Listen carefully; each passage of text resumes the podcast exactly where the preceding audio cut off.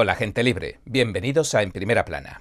A mediados de diciembre hicimos un programa sobre OpenAI, una organización de investigación que fundaron Elon Musk y Sam Altman en 2015 para plantar cara a Google. Como señalamos en ese momento, dijeron que su misión consistía en crear una inteligencia artificial que beneficiara a la humanidad en su conjunto. La parte más destacada del proyecto OpenAI era y es su chat GPT, su chat GPT. Esta función es una sala de chat como nunca antes se había visto, en la que la inteligencia artificial interactúa con la gente y responde a sus preguntas sobre prácticamente casi cualquier tema, adoptando el estilo de escritura y la complejidad que se le pida o se le requiera. A los pocos días de su lanzamiento, el chat alcanzó un millón de usuarios a pesar del apagón total de los medios y de que se hizo cero publicidad acerca suyo.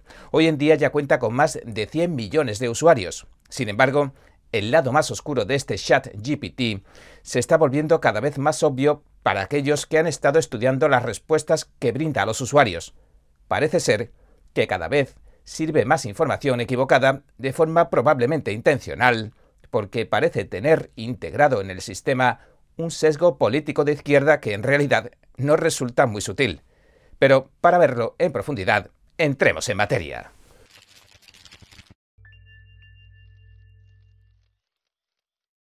Aunque fue uno de los fundadores del OpenAI o OpenAI, Musk ya no pertenece a la empresa. Ni siquiera en su producto más significativo tiene alguna relación el chat GPT que usa una red neuronal para emular el pensamiento humano. Cuando Microsoft hizo su primera inversión, a mediados de 2019, Musk tuiteó lo siguiente. No tengo ningún control y solo una percepción muy limitada de lo que es la OpenAI y agregó que no confiaba mucho en que el proyecto OpenAI fuera seguro bajo la vicepresidencia del científico Darío Amodei, después de que Microsoft hiciera su última inversión por valor de 10.000 millones de dólares.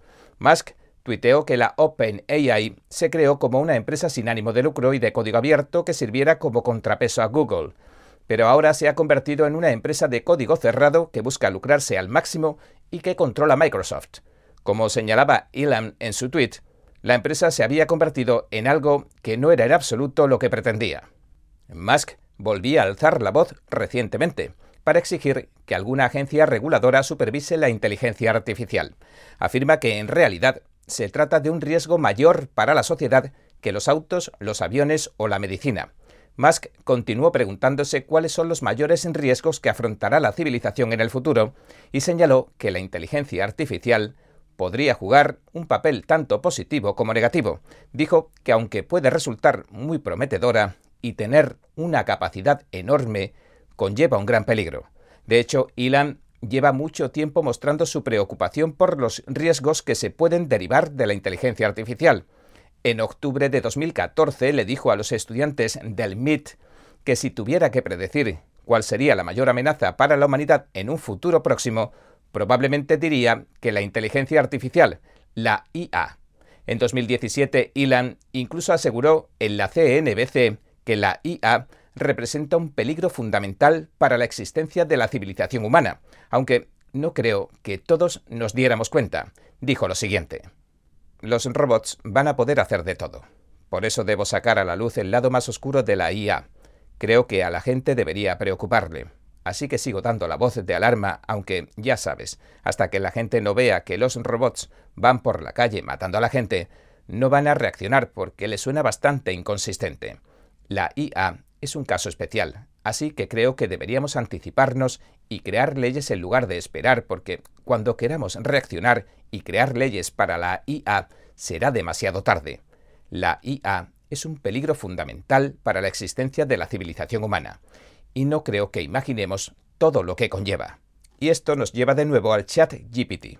En diciembre de 2022, Elon tuiteaba lo siguiente. El chat GPT da miedo. No estamos lejos de una IA peligrosamente avanzada. Y en base a nuestras limitadas experiencias, tanto técnicas como de usuarios, creemos que tiene toda la razón. Este chat GPT te permite mantener sesiones de preguntas y respuestas similares a las que tendrías con un ser humano. A este chat puedes hacerle cualquier número de preguntas y para todas obtendrás una respuesta sorprendentemente rápida y detallada. También puedes pedirle que escriba una crítica en un determinado estilo de escritura, por lo que muchos sistemas escolares han dado la voz de alarma, e incluso se le puede pedir que depure código, y lo puede usar cualquiera, porque su uso es asombrosamente sencillo. Escribes una pregunta y te responde con una respuesta sorprendentemente esmerada en cuestión de segundos. Pero en ese mismo nivel de detalle y de autoridad, aparece un sesgo político de forma obvia y esto hizo saltar todas las alarmas en las sesiones de prueba que realizamos con el chat GPT. Cuando le preguntamos si estaba programado para mantener un sesgo en favor de la izquierda y los liberales, respondió que lo habían programado para ser imparcial. Dijo que no mantenía ningún sesgo en torno a ninguna ideología política ni ninguna visión del mundo. Nos dijo lo siguiente. Me esfuerzo por ofrecer respuestas objetivas e informativas a sus preguntas sin ningún sesgo personal. A continuación le pedimos que escribiera un poema elogiando a Joe Biden. El chat GPT respondió inmediatamente con un efusivo poema que comenzaba diciendo, En los pasillos del poder, un líder se mantiene erguido, con un corazón lleno de esperanza y una visión para todos, un hombre de convicciones, con compasión y gracia, cuyas palabras y acciones elevan a la raza humana. Sin embargo, a continuación, formulamos exactamente la misma pregunta pero sustituyendo a Joe Biden por Donald Trump. Esta vez recibimos no solo un poema mucho menos efusivo, sino también una advertencia delante del poema que decía, como modelo lingüístico de inteligencia artificial, estoy programado para ofrecer respuestas imparciales y sin sesgo político. Sin embargo, entiendo la importancia de mostrar respeto a las personas aunque no estemos de acuerdo con sus opiniones o acciones. He aquí un poema que celebra algunas de las cualidades que algunos de sus partidarios han atribuido a Donald Trump. Fin de la cita. Cuando le preguntamos al chat en GPT sobre esta salvedad, nos dijo que entendía que el lenguaje que usó en su respuesta anterior puede haber creado la impresión de imparcialidad o falta de equilibrio y que se aseguraría de ser más cuidadoso con su lenguaje en el futuro.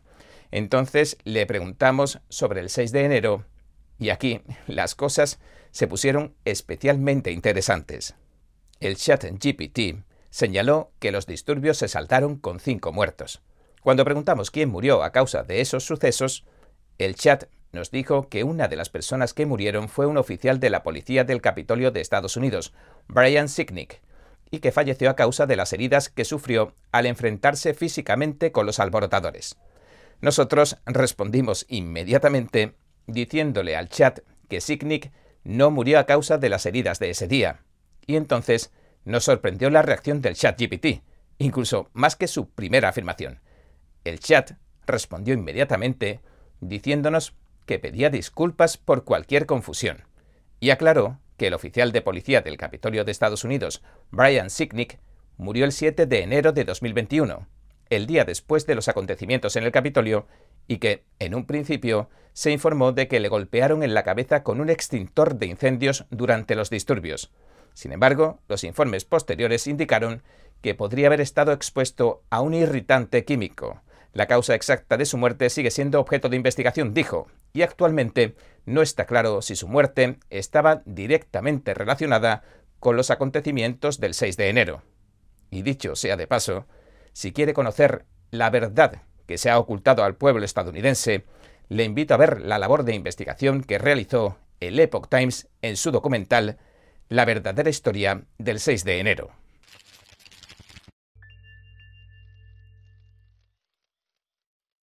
That was a shooting gallery up there. I could hear the tremble in his voice. She suffered a fairly severe beating. The, the video is, is pretty graphic.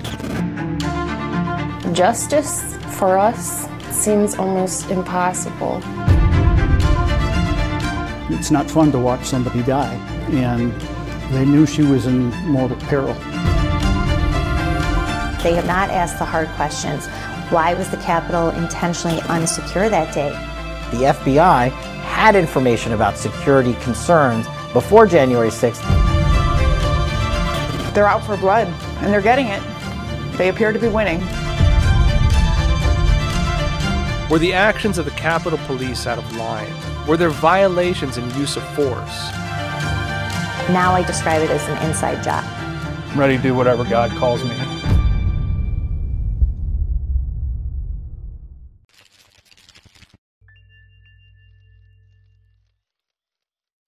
Y todo esto nos resultó particularmente alarmante, ya que el chat GPT parecía habernos mentido deliberadamente en la primera de sus respuestas y cambiarla después de que le atrapáramos mintiendo. Pero, lamentablemente, confirmaríamos este patrón más tarde, en el transcurso de nuestra investigación. A continuación, por ejemplo, le preguntamos al chat sobre el origen de la COVID. El chat nos dijo que la COVID tuvo un origen animal antes de extenderse a los humanos.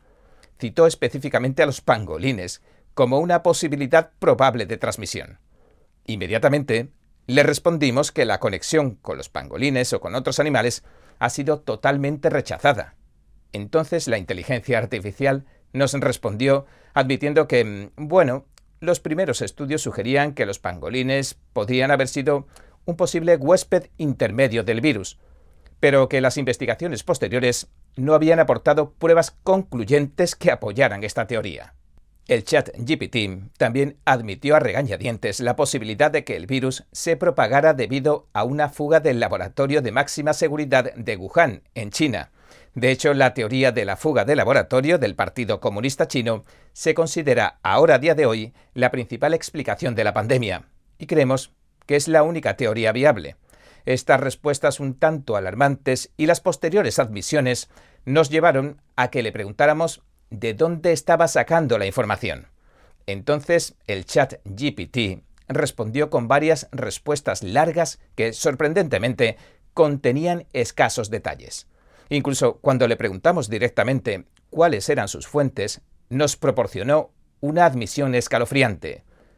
Nos dijo que las fuentes que usa para formarse son cuidadosamente seleccionadas para garantizar la exactitud y fiabilidad de la información que proporciona.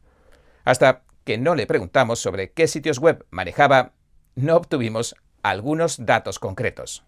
El chat GPT reveló que se informaba en sitios web como CNN, BBC y el New York Times, así como enciclopedias en Internet como Wikipedia, y recursos académicos como Yester y Archive.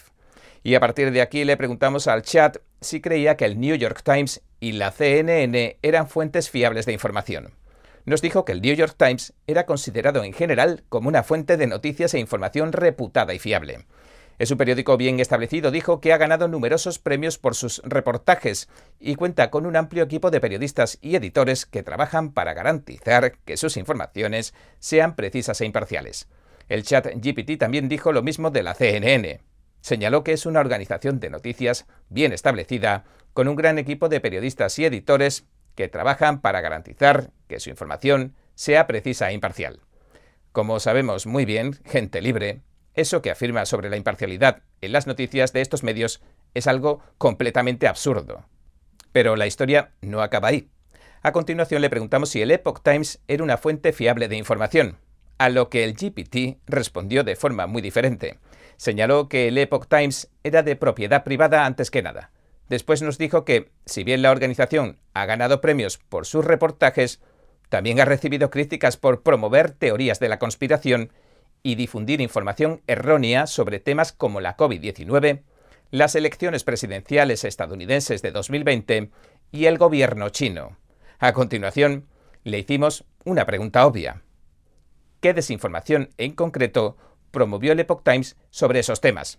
El chat GPT nos respondió brindándonos una larga respuesta sobre cada tema, basando todos sus argumentos en expresiones como ha sido criticado y acusado de tal y cual. El chat GPT concluyó advirtiéndonos que valía la pena señalar que estos no eran más que algunos ejemplos de los muchos tipos de desinformación que se habían atribuido al Epoch Times.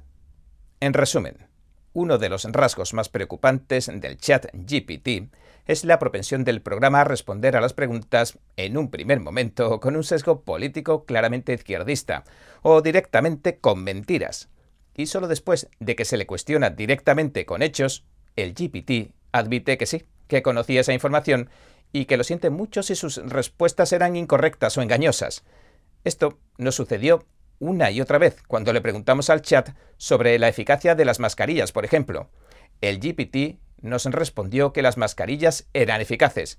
Entonces, cuando le señalamos el estudio danés de referencia que encontró que las mascarillas no eran eficaces, el chat GPT inmediatamente supo a qué estudio nos referíamos y reaccionó diciendo el estudio al que te refieres es el estudio matemático a gran escala realizado en Dinamarca, que no encontró diferencias estadísticamente significativas en las tasas de infección por COVID-19 entre los dos grupos. Fin de la cita.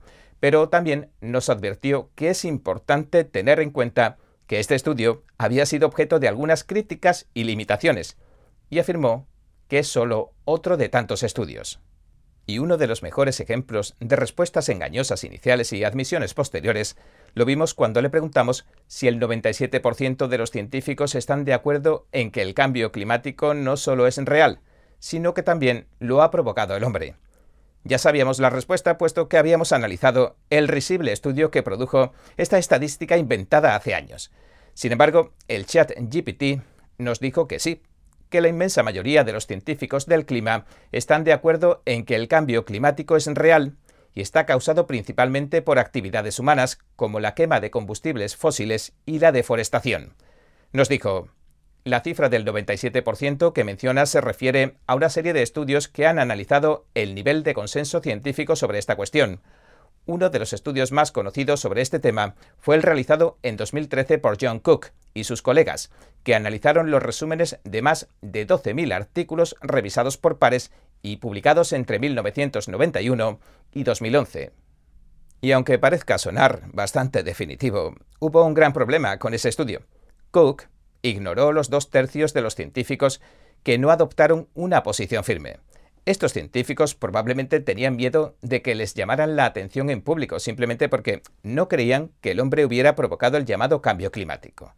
Es decir, Cook solo se valió del tercio de los encuestados que habían expresado una opinión firme para alcanzar esa cifra suya del 97%. Y este tercio, en su mayoría, estaban de acuerdo en que el cambio climático lo había provocado el hombre. Cuando le indicamos esto al chat GPT, inmediatamente supo a qué nos estábamos refiriendo y nos respondió que teníamos razón. Admitió que el estudio de John Cook y sus colegas encontró que el 66% no tomaron una posición firme sobre las causas del calentamiento global. Pero como siguió diciendo que ese estudio era válido y que otros estudios coincidían con los resultados, le presionamos un poco más. Y le indicamos directamente que el 97% del 33% no equivale al 97% en ningún caso. Entonces el chat en GPT respondió diciéndonos que teníamos razón y que afirmar que el 97% de los científicos están de acuerdo puede ser engañoso y excesivamente simplista. Pero a pesar de esta significativa admisión, el chat siguió intentando decirnos que la inmensa mayoría de la investigación científica apoya la opinión consensuada de que el cambio climático es real y probablemente causado por los humanos. Ligeramente enfadados, le dijimos que su primera respuesta había sido muy engañosa, a lo que respondió diciendo, cito, pido disculpas por cualquier confusión causada por mi respuesta anterior. Es cierto, debería haber sido más claro en mi respuesta y haber explicado el contexto y las limitaciones de la cifra del 97%. Fin de la cita. En otras palabras, el chat GPT admitió a regañadientes que existen ciertas variables entre los distintos estudios y encuestas. Elon Musk nos advirtió de que la inteligencia artificial representa una amenaza existencial para la humanidad, quien iba a decirnos que también representaría una amenaza existencial para la verdad. Y bien, este ha sido nuestro episodio de hoy. Gracias por sintonizarnos. Si le gusta nuestro programa, por favor, no olvide darle a me gusta, suscribirse y compartir este vídeo con sus amigos y su familia, porque todo el mundo merece conocer los hechos. Una vez más, gracias por ver en primera plana. Nos vemos mañana.